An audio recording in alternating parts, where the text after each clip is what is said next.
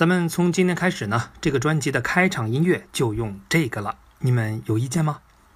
之前咱们聊了，南宋签完绍兴和议以后，离灭亡还有大概一百四十年。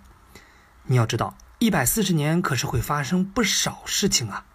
这一百四十年里，南宋用实际行动证明了自己可能是历史上最没心没肺的一个朝代，那就是只要没被打死，立刻又能经济文化科技大暴走，并迅速成为世界最发达的国家，而且活得栩栩如生。那它可以发达到什么程度呢？我举个例子，历史以前一直推着独轮车前进。到了宋朝，妈呀，改骑自行车了，因为没有什么是历史车轮碾不死的。如果有呢，那就再碾一轮子。那现在呢，我就给你们解释一下什么叫再碾一轮子。咱们还说到当年的那个绍兴和议，这个和议呢，真的是坑了点儿，但给南宋又换来二十年的和平期，南宋又繁荣的不得了。可是二十年后还是出事儿了。金国有一个人品特别好的宰相，叫完颜亮。这位朋友彬彬有礼、温良恭俭，大家都夸他好宝宝。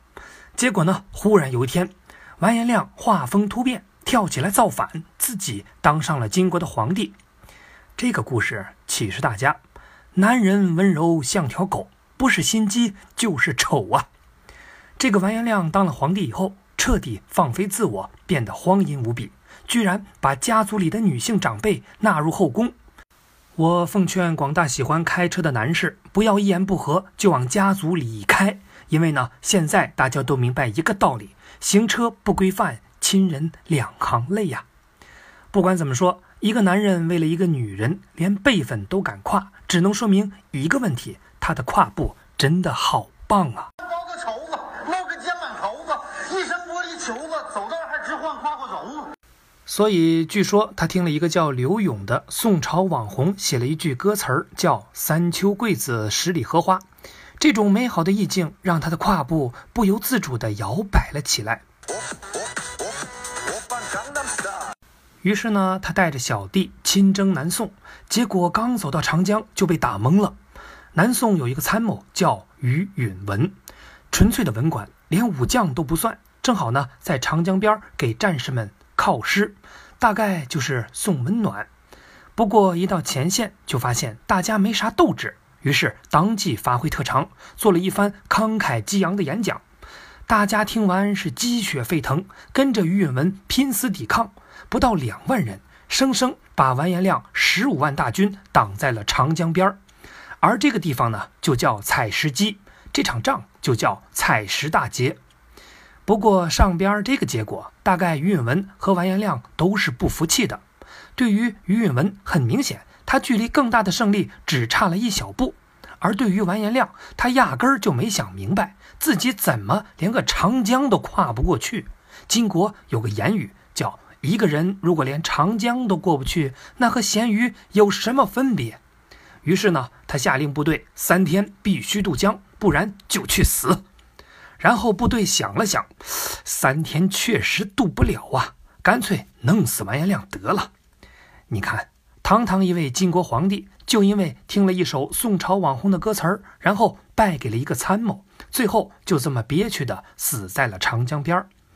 不过很可惜，这次激动人心的胜利，基本上就是南宋在战场上最后一次辉煌了。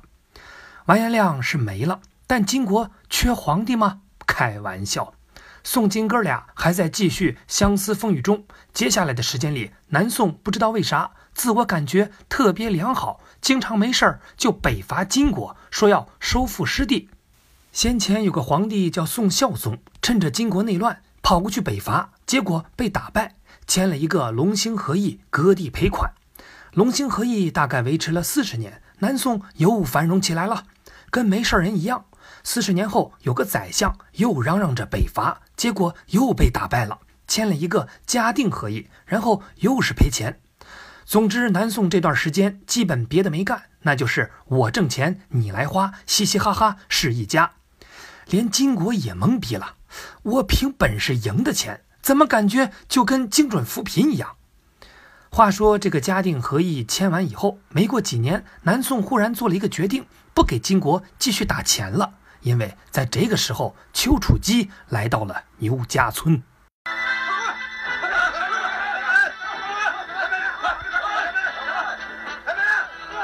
嗯，好不好吧？这是个玩笑。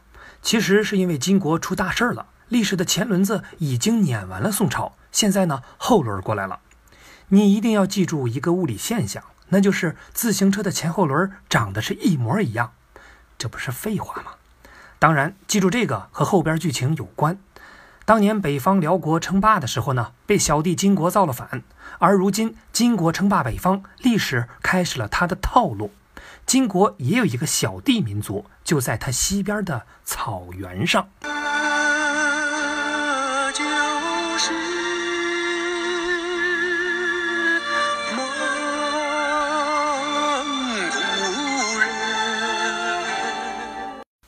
蒙古人非常彪悍，但是他们部落间很不团结，所以被金国压迫了很多年。